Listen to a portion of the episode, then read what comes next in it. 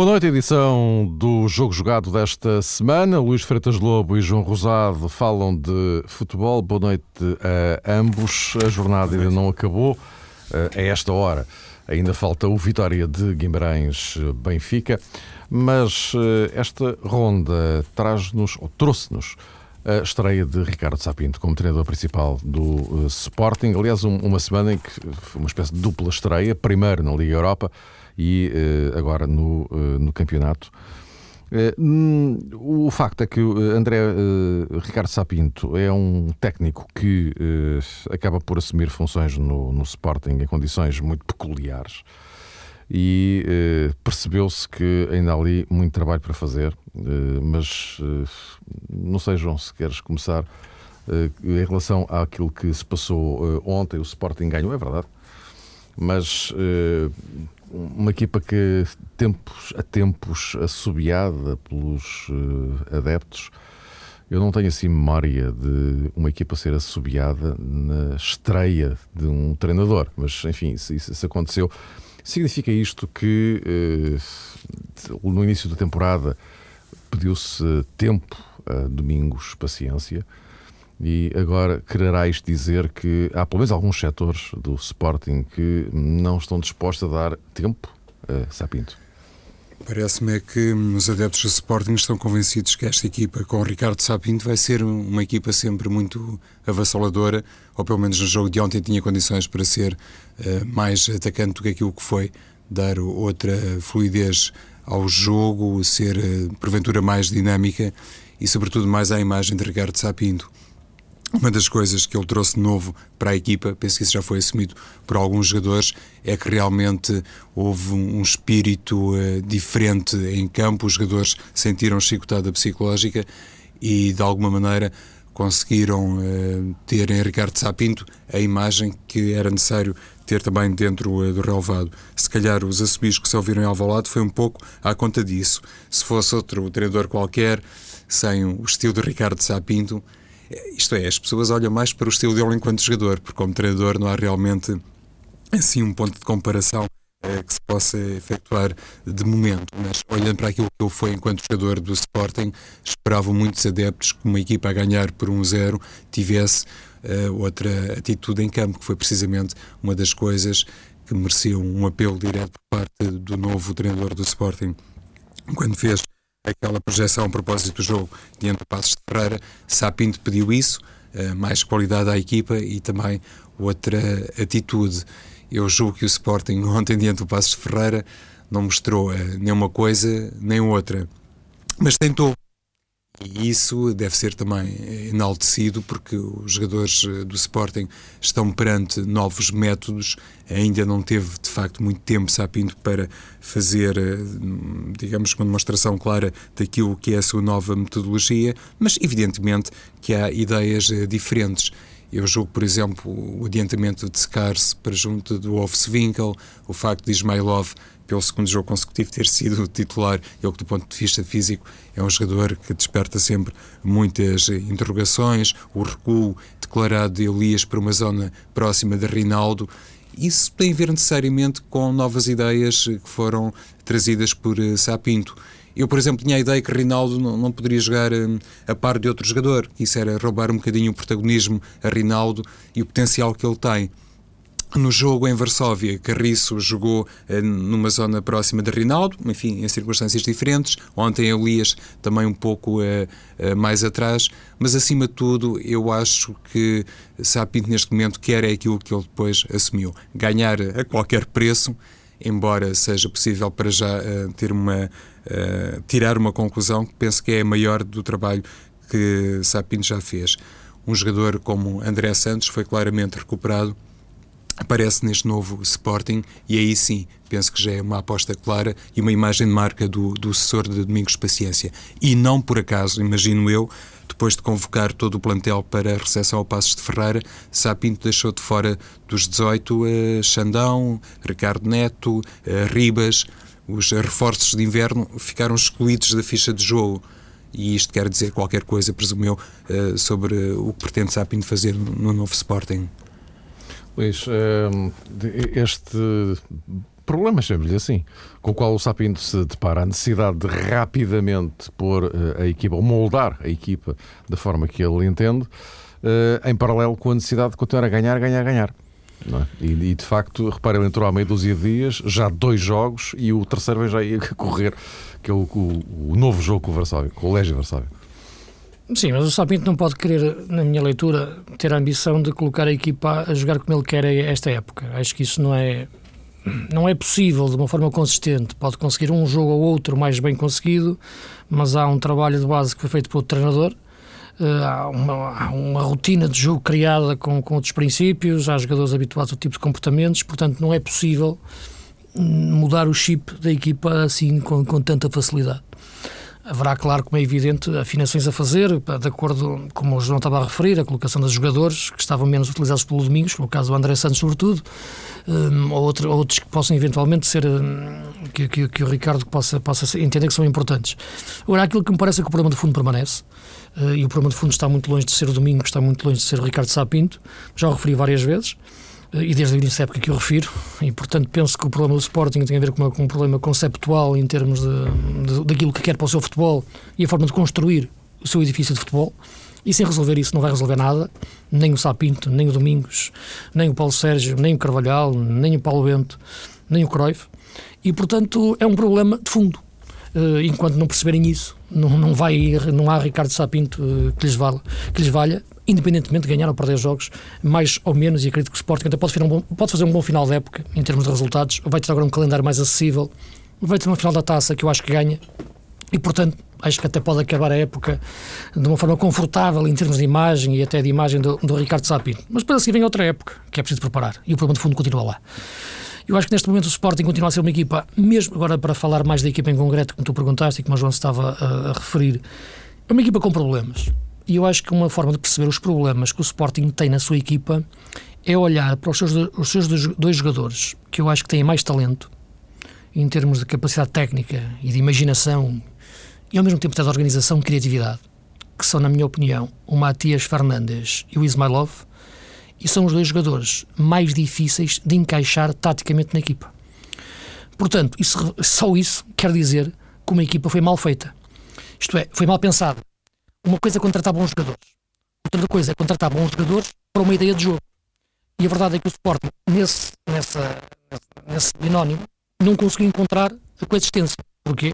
Porque os, diretores, os jogadores não contratados pelo diretor esportivo, o treinador não os conhece, ou só conhece as suas características mas depois não consegue encaixá-los no jogo, porque o diretor desportivo percebe os jogadores, não percebe o jogo, são coisas diferentes.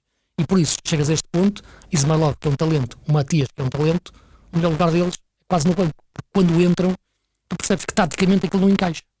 Portanto, isto é um problema global de entendimento do edifício de futebol do Sporting, eh, que não passa, na minha opinião, por um, por um 4-3-3 ou um 4-4-2 ou Ricardo Sapinto ou Domingos, passa por entender tudo isto em conjunto. Uh, estou a falar só de futebol, não estou a falar da questão de, de, perceber onde é que está o poder verdadeiramente dentro do Sporting para tomar decisões uh, desportivas, de contratar outros treinadores. É um problema de fundo, como te refiro. Uh, a funilar tudo isto para 90 minutos como o de ontem, caímos sempre numa, numa análise circunstancial. O Sporting ontem teve um jogo lento, pouco conseguido, um jogo com jogadores hesitantes há uma coisa de facto que o João estava a tocar e que eu, eu isso me surpreendeu. Eu imaginava, e é natural, sempre que há um novo treinador, há um estado de ânimo diferente, há um novo empolgamento. Parece que os problemas foram todos embora de repente e agora veio a solução e os jogadores sentem-se redimensionados e o público aplaude. Ontem não aconteceu isso, não é? tivemos em Alvalade uh, os dois e, portanto, aquilo que aconteceu sentiu-se na mesma uma nuvem cinzenta em torno do estádio, sentiu-se uma equipa ansiosa, sentiu-se os jogadores a jogar com o peso amarrado aos pés, com medo de errar, eh, e portanto ia sofrer frente ao Passo Ferreira para aguentar o 1-0 até a final, e portanto é um problema que eu acho que não foi só daquele jogo, é um problema que vem de trás e, e, o Ricardo vai ter que viver com isso, vai tentar ultrapassá-lo com o carisma com, que tem, e isso de facto tem, e pode ajudá-lo muito neste, nesta altura. Penso que é o que ele tem de mais, mais forte. Conhecimentos técnicos, não acho que os tenha mais que. É impossível dizer isto de uma forma uh, consistente, de uma forma minimamente credível. Uh, agora tem de facto uma empatia com as bancadas, de facto notável, que é muito importante uh, no futebol e no, no, no, Sporting. Vamos ver se o Ricardo consegue pegar nisso também para crescer em termos técnicos e o Sporting crescer futbolisticamente. Mas acho que é muito difícil, de facto, muito difícil tudo isto está certo. É, esta questão é, é muito interessante. agora juntávamos, eh, sem sempre querer eh, percas o raciocínio, juntava já agora aqui mais um dado uh, em relação ao, ao Sporting e aos objetivos da temporada. O, o Luís já, já referiu o caso da Taça de Portugal, mas pronto, esse é assunto encerrado até ao final de maio, isso é uma decisão lá para o Jamor, e de facto o Sporting aparece como o, o, o grande favorito, não é? Mas há aqui uma outra questão, tem a ver com o terceiro lugar. Uh, com o objetivo uh, Champions, ainda que de forma indireta, não é? Mas uh, convém não esquecer que neste momento o Sporting está longe do Braga. E o Braga, que este fim de semana, com enfim, sempre uma relativa tranquilidade, venceu em Barcelos. Uh, o, o, Braga não parece nada com vontade de largar aquele terceiro lugar. Eu assim, acho, eu acho, eu acho que o Braga, está com, é... o Braga está com vontade de largar o terceiro lugar para chegar ao segundo. É aquilo que me parece. Pronto, ok. Se, se quiser, eu estava a ver a questão, eu estava a falar do O problema é esse, é que o Sporting claro, nesta fase já. Estava a falar de, em relação ao Sporting. Ok, é? ok, ok. Mas, mas percebo o teu raciocínio, obviamente. Claro, a claro. nível de qualidade de futebol, neste claro, momento, pode claro, pensar nisso. Oito vitórias seguidas a jogar bem. E portanto, este problema ha crescido já agora, João? Não, não, e entrou naquela questão interessante que o Luís O problema ha crescido para o Sporting, Exato, não para o Braga. Evidente, evidente. Não, não, e, e notou-se inclusive até naquele comunicado que o Sporting fez no final do jogo, que essa questão tem a ver com o fosso perante o Sporting Braga, começa a preocupar muitíssimo as pessoas em Alvalade e é natural que preocupe, bem entendido. Mas se calhar já lá vamos. No que toca a, este aspecto que o Luís levantou e muitíssimo bem, aí está o Sporting Braga, uma equipa concebida, hum, digamos que hierarquicamente com toda a coerência. O presidente sonhou, o diretor desportivo trabalhou para isso, o treinador uh, comunga das mesmas ideias e o plantel está precisamente construído com base numa lógica. E depois é natural que o Sporting Braga em campo seja uma equipa uh, muito mais articulada, independentemente de ter esta temporada apareci também com um novo treinador que fez, eh, inclusive, um trabalho na fase inicial que suscitou algumas dúvidas e eu penso que a maior parte dessas interrogações até relacionadas com a tal reconstrução defensiva que o Sporting Braga foi obrigado a fazer. A remodelação da equipa penso que incidiu mais uh, do meio campo para trás, digamos assim. Mas uh, a propósito do Sporting e da questão do Matias Fernandes, que o Luís levantou, realmente é, é, é notável como é que uh, isto se calhar é um bocadinho geral. Os clubes grandes portugueses, quando têm jogadores de grande talento, de facto, existe alguma dificuldade para os enquadrar uh, indiscutivelmente na equipa. Pablo Aymar acabou por ser uh, um caso parecido com este Matias Fernandes, até que Jesus uh, resolveu isto tirando um ponta de lança da equipa, tirando um avançado. Uh, Belucci no Futebol do Porto, a mesma coisa. Não foi propriamente um jogador, à exceção do trabalho que fez com Vilas Boas, que merecesse sempre uma oportunidade no 11. E penso que concordamos que Belucci é também um jogador capaz de coisas maravilhosas do ponto de vista técnico. E agora, no jogo de quinta-feira, o Sporting, se não tiver Rinaldo, pode ser obrigado a apresentar um meio-campo com André Santos, vamos imaginar que será a primeira opção deste novo treinador, para a posição 6, e depois com Secars e talvez Matias Fernandes, porque Elias não pode jogar. Se Elias estivesse em condições de alinhar frente ao Ledger, se calhar o Matias Fernandes lá está, era outra vez obrigado, digo eu, a sentar-se no banco ou, no mínimo, não seria coabitável com Ismailov. E mais uma vez, recupero as palavras do Luís quando ele há pouco eh, disse que as, hum, eh, as opções do Sporting eh, no mercado, a lógica de construção da equipa, realmente deixa algo a desejar. Elias apareceu no Sporting uh, quase no último dia do mercado de verão. Foi uma, uma oportunidade que apareceu, uma boa oportunidade, é realmente um jogador de seleção brasileira e, e, que marca a diferença, mas se calhar devia ter acontecido tudo ao contrário, ou seja, o Sporting deveria ter uh, gasto aqueles milhões todos, penso que foi 9 milhões de euros, números redondos que o jogador custou, logo uh, na fase inicial, quando começou a construir a equipa para a temporada 2011-2012. Como que tomando Elias como uma referência da equipa, como uma pedra de referência de construção do plantel, se calhar noutras circunstâncias dir-se-ia, mas os clubes portugueses, mesmo os grandes clubes portugueses, uh, não têm todos os dias a possibilidade de contratar um jogador da seleção brasileira. Isso não acontece assim no mercado. É muito mais fácil falar aqui do que estar a tentar organizar uma equipa ou construir uma equipa. Mas o Sporting teve tempo para isso. o Sporting de Godinho Lopes, Carlos Freitas e Domingos Paciência. Eles não começaram propriamente em julho de 2011 a pensar o Sporting. E isso, de facto, deveria ter sido feito para que hoje a equipa tivesse em campo, uh, digamos que um comportamento, uma, um, um, modelo de jogo, atrevo-me até a pensar, mais de acordo com as expectativas dos adeptos do Sporting.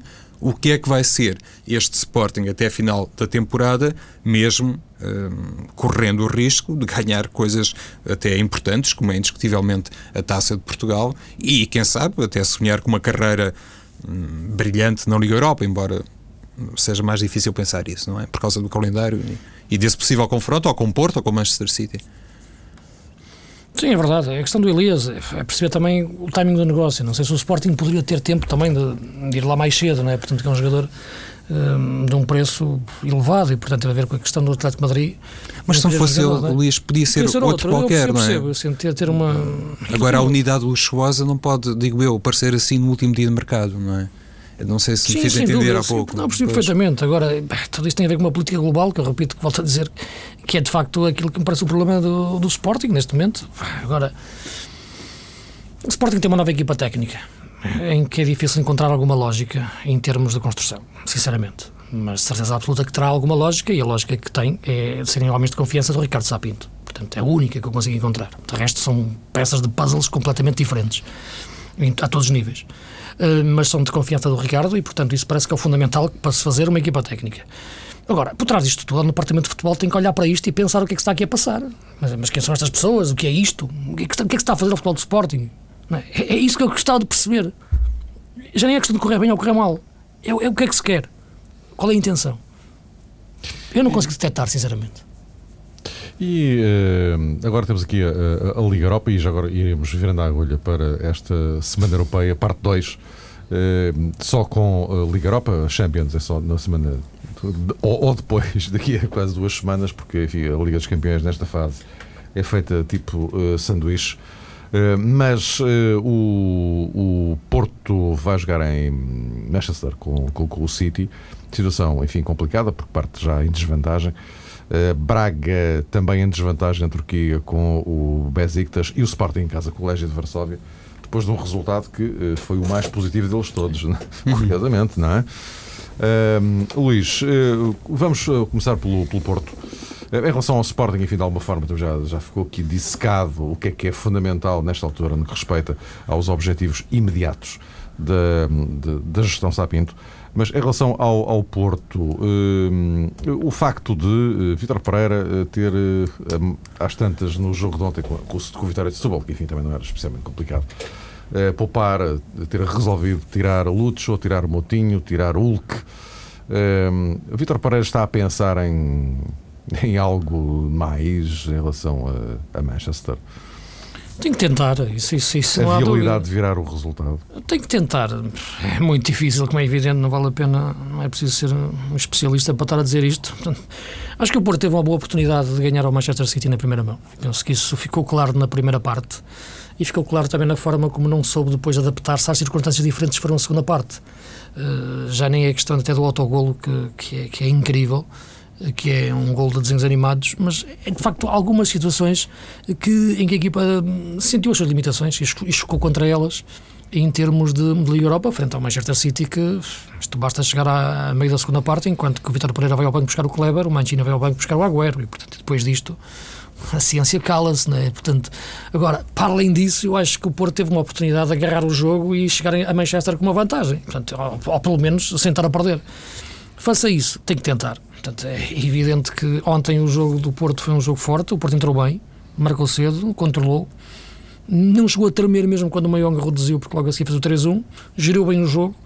Penso que um Porto forte, neste momento, em termos de, de, daquilo que é, do que foi a época toda do Porto.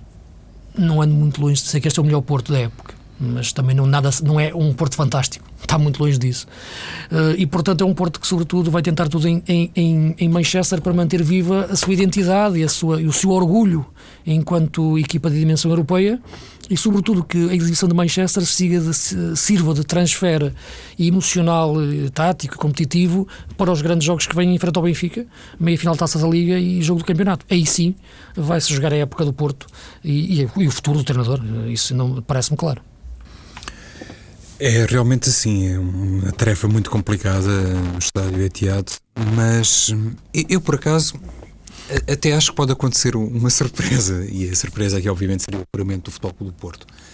É claro que o Manchester City é hum, favorito, tem neste momento uma porcentagem elevadíssima, digo eu, de passar à, à próxima fase, mas não fiquei particularmente convencido pela exibição do City no Dragão e acho Futebol Clube do Porto, nesse jogo, além daquela infelicidade que foi o, autogolo de Álvaro Pereira, para mim, muito a meias com Elton, não foi, digamos uma infelicidade exclusiva de Álvaro Pereira, mas pronto, passando por cima disso, também não adianta nada estar aqui a ter uma visão particular eh, do lance, que é facto é o Futebol do Porto perdeu por 2-1, eh, mas eu julgo que na segunda parte, quando as coisas pareciam aparentemente um pouco mais controladas, sobressaiu, além da capacidade técnica que têm os jogadores do City, alguns são dos melhores do mundo, uma deficiência do Porto que eu penso até que o Luís de alguma maneira já tinha assinalado no último programa, quando disse que a equipa neste momento tem genericamente quatro médios, não mais do que isso. Seis extremos. Pronto. E faltou soluções para o corredor central. Faltou refrescar, não sei se está bem dito, o pulmão da equipa. Quando Motinho e Lúcio Gonzalez, e isso foi notório na segunda parte, perderam completamente o gás, não conseguiam realmente ter eh, pedalada para andar para trás e para a frente. Aliás, Lutschel nesse jogo não andou assim muito para trás, andou basicamente para a frente. Mas quando isso, quando esta dupla caiu eh, de rendimento, Vitor Pereira, além de Defur, penso que não tinha nenhuma outra unidade com eh, competência suficiente, com traquejo suficiente para lançar no jogo e dar ao Porto outra consistência ali naquela zona que normalmente é, é importante e onde as coisas se decidem. Isso, na minha ótica, fez basicamente a diferença. Porque se o Porto tivesse uh, unidades minimamente à altura do City, é, é, óbvio, não se pode comparar o Kleber com o Agüero e se calhar por aí fora também as comparações serão sempre desvantajosas para o Porto. Mas é evidente, isso também já se sabia antes do jogo, nem sempre, uh, digamos que o dinheiro estabelece os vencedores.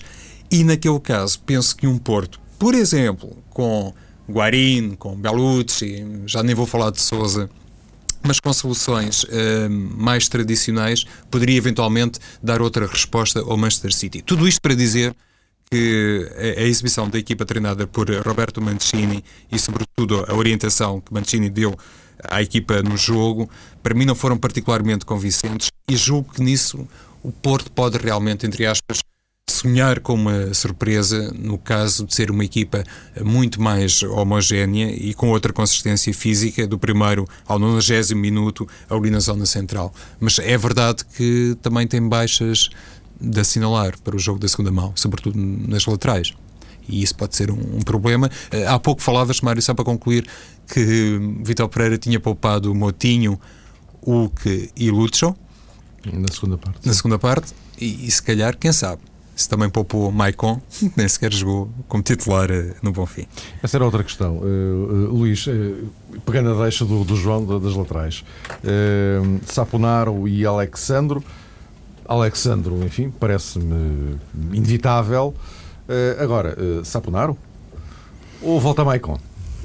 É? Eu penso que o Maicon é o jogador que, que o Vítor Pereira já referiu várias vezes, é o jogador que lhe dá um equilíbrio para aquilo que ele quer. Já não vamos aqui discutir essa questão se é melhor ou pior, quem gosta mais do futebol de forma diferente, são opções. Agora, para aquilo que o Vítor Pereira quer, ele dá-lhe uma garantia em termos de equilíbrios que permite a projeção do outro lateral.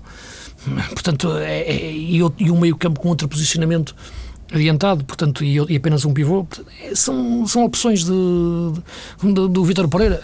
Agora já referi desde o início da época que me parece, que me parece uma opção que, que não é preparada, isto é, não, não acredito que numa pré-época o Vítor Pereira tenha pensado, olhou para os jogadores, tem aqui o Mike Conn, isto aqui dá um bom defesa direito. Acho que não faz sentido não ter pensado nisto. Foi as necessidades que levaram a, a chegar a este ponto.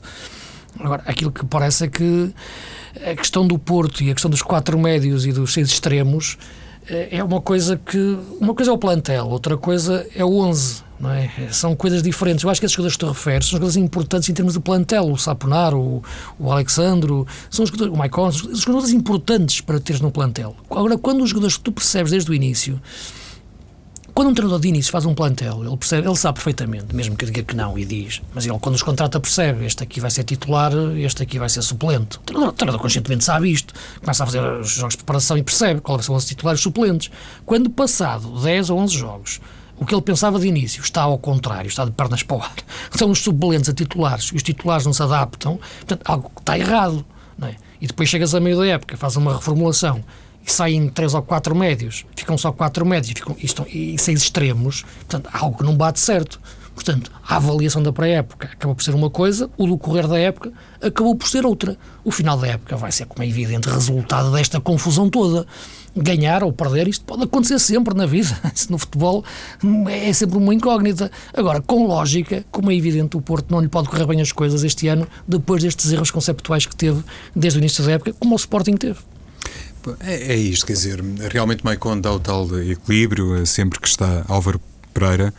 A questão é que Álvaro Pereira não será opção eh, Sim. por força do castigo claro, frente claro, ao Manchester claro. City. Penso que Vitor Pereira, olhando para aquilo inclusive que o Porto fez no Bom Fim, deve apostar em Alexandro. Aí as opções eh, também são mais diminutas, até por força da lesão de Emílio Rafael, que está há muito, muito tempo, penso que há praticamente um ano, afastado da equipa do Futebol Sim, Clube do Porto. Sim, voltou a outra vez, teve um exato terrível. E, e tornou... Não, pois, igual, igual. É, é, realmente é uma grande infelicidade para Emílio Rafael. Mas eh, se fosse no lado direito, eventualmente até o próprio Otamendi poderia ser imaginado como solução para aquele flanco. No lado esquerdo, acredito que vai ser Alexandro. E também acredito que Maicon vai voltar à titularidade. Não estou a ver, mesmo à luz dessas declarações que fez antes da partida frente ao Manchester City, não acredito que agora vá pura e simplesmente deixar o jogador de fora e, e de repente Vitor Pereira fazer, digamos que acreditar tudo e todos que voltou a encontrar em Saponar o elemento mais fiável para o lado direito até olhando para o estilo de jogo dos ingleses, a capacidade que tem no futebol aéreo. Uh, Saponaro é forte nessa matéria, atenção, quer a defender, quer a atacar. Mas Maicon penso que pode dar outras garantias uh, ao treinador do, do, do, Futebol Clube do Porto, uh, sendo que, por exemplo, o Manchester City na lateral direita também tem um jogador como Mika Richards, que não é assim muito diferente na sua essência de Maicon. Deixa-me fazer uma coisa em relação ao Porto, em relação a seis extremos. Eu, no, no meio destes seis extremos, estou a pôr um miúdo que é o Iturbe, que praticamente não tem jogado, não é? E eu, para mim é um ponto de interrogação por porque é que ele não joga. Porque acho que é um miúdo. Ok, acredito a gestão, a adaptação, a melhor forma de o colocar em campo, perceber as limitações, a melhor forma, adaptação, falar com ele, lado humano. Podem inventar 30 desculpas. Agora, ou explicações, todas elas com alguma lógica. A que não tem lógica, de facto, é um talento custou caro ao Porto, está aqui. Não percebo porque é que não, não é opção mais vezes no Porto. De facto, acho que é um jogador de imenso talento e a única forma que eu conheço de um talento crescer é jogar. O treino é uma coisa, o jogo é outra. E no caso do Iturbe, acho que, que era um jogador que, que eu já havia no Porto, entrar no jogo do Porto muitas vezes. Em relação uh, ao Braga, uh, enfim, já aqui falámos da questão do Braga, que porque se presume está, nesta altura, muito mais eh, interessado em gerir eh, a sua classificação na Liga Portuguesa, já olhar para a próxima temporada, as consequências europeias dessa, dessa classificação. Eh, tem este jogo agora em Istambul, enfim, que irá tentar virar as coisas, mas eu pegaria no Braga, se calhar, por outro lado. Vai tentar virar as coisas, embora a gente saiba que é uma, coisa, que é uma missão muito complicada. Mas eu pegaria no Braga, por outro lado, é que na, na sexta-feira o Paulo Bento vai anunciar a lista de convocados para o jogo com a Polónia, o jogo particular, de resto vai ser o único antes da, do anúncio da convocatória definitiva para o Campeonato da Europa. Um, e o Braga tem cinco jogadores pré-convocados. Eh, certamente não serão todos chamados, mas enfim, isto de alguma forma é também sintomático de, de alguma coisa. Uh, e um, em relação a esta uh, convocatória, o que, é que, o que é que vos parece? Até que ponto é que uh, este jogo com a Polónia, ou melhor, mais a convocatória, e o jogo também de alguma forma, que peso específico é que pode ter nessa decisão final de, de, de Paulo Bento? Sendo que, e agora juntaria já aqui, para apimentar um pouco a coisa, aquela questão que tem marcado, enfim, estas últimas semanas, o facto de termos o clássico Benfica-Porto dois dias depois dos jogos das seleções, não é só este de Portugal na Polónia, de todas as seleções, em que estão envolvidos os jogadores de uma e outra equipa. Eh, embora alguns já tenham conseguido eh, a dispensa, aliás, como se previa que tanto Benfica como Porto tentassem, eh, conseguiram uns, não, não conseguiram com outros. Mas uh, a questão é esta: o Vitor Pereira diz que fazer um Benfica-Porto dois dias depois dos jogos das seleções é uh, mau para o futebol, diz não, não, não ajuda nada ao futebol.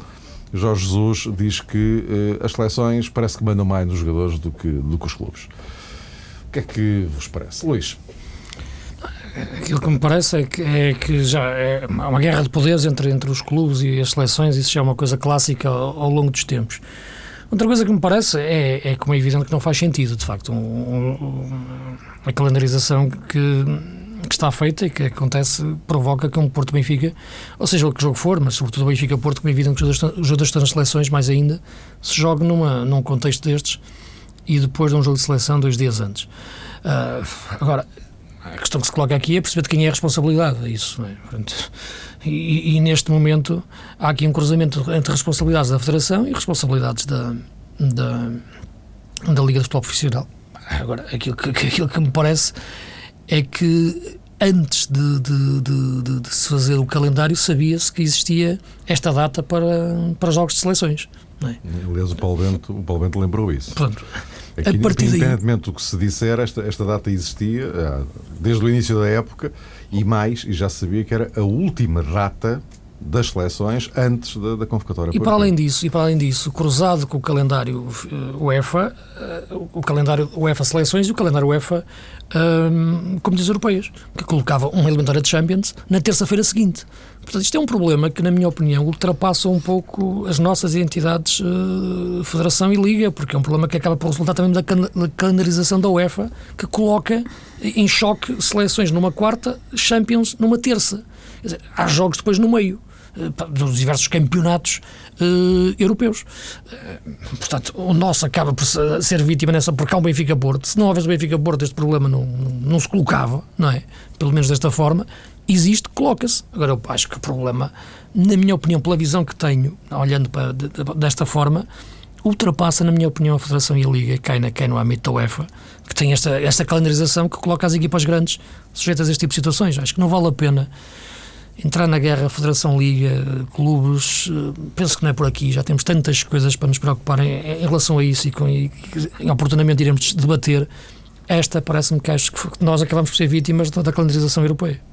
O, o Mário há pouco falava a propósito do pedido de dispensa que já terá sido formulado por uh, Benfica e também Futebol Clube do Porto uh, sobre vários jogadores, porque o Futebol do Porto, neste caso, até me parece ser o clube mais preocupado no que diz respeito aos jogadores portugueses. Atenção, porque teoricamente terá mais convocáveis, como o Rolando, o Motinho, o Varela, o Benfica, nesse aspecto, se calhar eh, sente-se mais confortável. Repara, também, desculpa, João, sim, sim. o Braga Guimarães é na segunda-feira, pelo que se esses, é ia, é esses, esses cinco jogadores convocados é do Braga. Eu ia acrescentar justamente não, joga, não joga nenhum. É, eu ia acrescentar justamente isso. É que há aqui uma outra questão. É. Anda toda a gente preocupada com o Benfica Porto e percebe-se porquê. A, a, a carga mediática é brutal.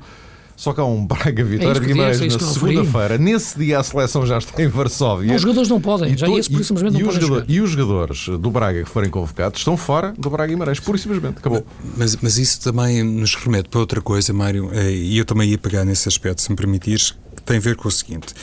Eu acho que esta convocatória de Paulo Bento uh, não pode ser vista assim como uma espécie de ensaio último a propósito da convocatória para o Campeonato da Europa 2012.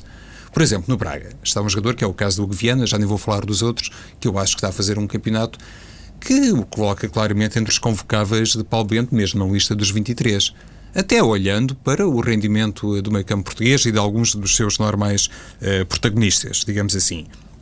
Mas Paulo Bento, neste jogo, frente à Polónia, que ainda por cima é um jogo de inauguração uh, de um estádio em circunstâncias um bocadinho uh, especiais, não vai propriamente fazer um exame ou tirar todas as dúvidas uh, no início de. Uh, no início, não, uh, no final do mês de fevereiro, por uma coisa que vai acontecer em junho mesmo uh, levando em consideração o aperto de calendário e o facto de não haver grandes oportunidades para uh, experimentar determinadas coisas. Mas tem que, tem que convocar os melhores jogadores. Não, não, não Acho que outra opção que não seja essa. Ele vai convocar o, os melhores jogadores. O que eu então? digo é que não será a última versão de Paulo Bento. Ah, isso está bem. Acho eu. Não pode fugir, é uma convocatória que não leva os jogadores do Braga, do Benfica e do Porto. Sem não, dúvida. Não, não, e até olhando para o perfil de Paulo Bento, eu acho claro, que não é pessoa que exatamente. se sinta pressionada para isso. O, o, o que se passa eu sempre. Disso, aliás, claramente, vai convocar quem acha que tem que convocar. Claro. Quem acha? E, e, depois a, a, gestão que se fará durante os 90 minutos, se calhar já, já é outra, outra conversa. Isso, isso é outra coisa. Certo, mas o que normalmente.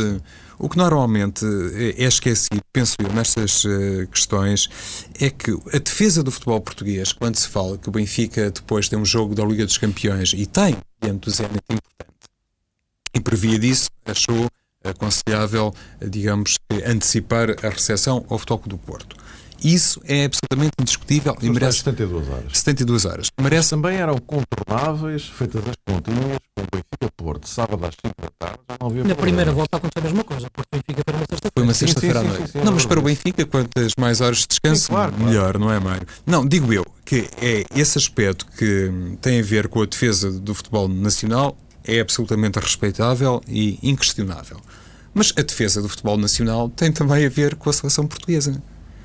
E nisso, julgo que Paulo Bento, neste momento, pode sentir-se um pouco desacompanhado, porque parece que ninguém está muito interessado em lembrar isso. Independentemente do jogo da Polónia ser ou não o último ensaio geral, já estou à vontade para dizer, repetindo o que há pouco sublinhei, para mim não, não será, isso não, não vai servir assim para Paulo Bento tirar as últimas conclusões, mas independentemente dessa matéria, é verdade que as seleções, eh, quando os clubes normalmente reivindicam qualquer coisa, parece que são olhadas, mesmo a seleção principal, como o parente pobre. E isto não pode ser. Parece que a seleção já nada tem a ver com o país. E isto serviria para irmos um pouco mais longe, mas agora nem sequer vamos ter tempo para isso. Mas tem também que ser respeitado isto.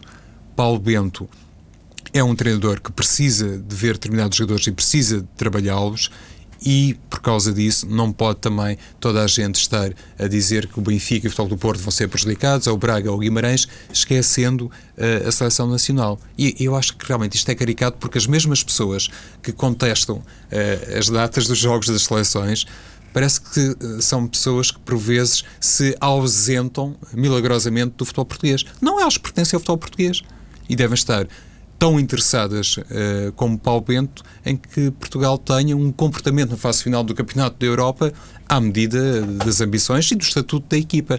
Mas para isso é, é preciso também eh, trabalhar minimamente e, e sobretudo, uh, ter o apoio de tudo e de todos. E isso é o mais lamentável. Quando acontece aqui um cruzamento de interesses, parece que Portugal a, equipa, todos nós, fica sempre para segundo plano e interessa é o Benfica Porto ou Braga Guimarães. Mas também nestas alturas que, que vem de cima aquela guerra de longuíssima data entre os clubes e a Federação, porque não, é que nós é que andamos a sustentar, entre aspas, a Federação, a Federação fatura, nós não recebemos nada com isto, só temos prejuízo com os jogadores, não sei o quê. Enfim, não é? Não... Mas, ó oh, oh, Mário, é, desculpa Luís, só para dizer isto os clubes eh, realmente muitas vezes eh, substituem até o papel eh, do Estado em muitas questões que têm a ver com a prática desportiva e a formação de atletas.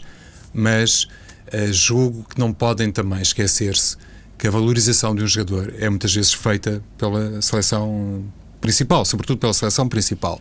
E isso até serve para colocar determinados jogadores em determinados campeonatos. Sem essa uh, vertente no currículo, não é possível fazer. Mais. Já foi mais, mas, mas ajuda sempre. Às vezes determinados negócios são um bocadinho emoldurados. Dia, eu antes dizia que os jogadores corriam atrás dos mundiais, agora são os mundiais que correm atrás dos jogadores. Mas, São Luís, independentemente da, da, filosofia própria de cada jogador Sim. ou de cada selecionador, o que interessa é que os futebolistas, neste caso portugueses, quando estão em prova, representam uma coisa que se chama Portugal. Claro. E se isso, eh, na opinião de algumas pessoas, deve ficar sempre para um segundo plano, então eu repito aquilo que já disse uma vez.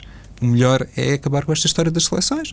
Se toda a gente se sente muito apoquentada e muito prejudicada, até do ponto de vista financeiro, cada vez que um jogador veste a camisola nacional, então o melhor mesmo é desistirmos de termos uma equipa portuguesa ao mais alto nível.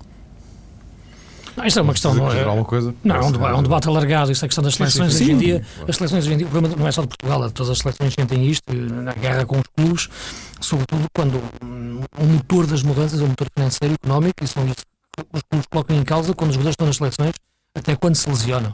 E, portanto, essa questão é a questão que, neste momento, o esvaziamento do poder da seleção em relação aos clubes é uma coisa que foi acontecendo ao longo dos últimos 20, 30 anos de forma hum, acelerada. Não há comparação possível do que era um campeonato do mundo nos anos 80, 70, 60 e do que é agora uh, no ano 2012. E, portanto, isso é um esvaziamento das seleções eh, a todos os níveis eh, e que se reflete desde a questão dos naturalizados até à questão da, da, do poder dos clubes em relação uh, às seleções. É um debate mais alargado, em que eu penso que a FIFA tem que ter uma palavra mais forte, só que há tudo aqui, está tudo emoldurado, cercado e condicionado pelo motor financeiro, que é o que conduz tudo isto, condiciona tudo isto e, no fundo, acaba por, por condenar as seleções sempre a um papel secundário. Eh, lá está, Luís. Eh, se Benfica e Futebol do Porto não tivessem tantos, por exemplo, sul-americanos no plantel, eu não sei se tinham tanto estas preocupações também. E isso remete-nos para uma discussão mais alargada, de facto, como dizia o Luís, porque a proteção do jogador português tem necessariamente que ser feita. Não é por ir ali à Polónia e voltar que se calhar Benfica e Futebol do Porto estão tão preocupados.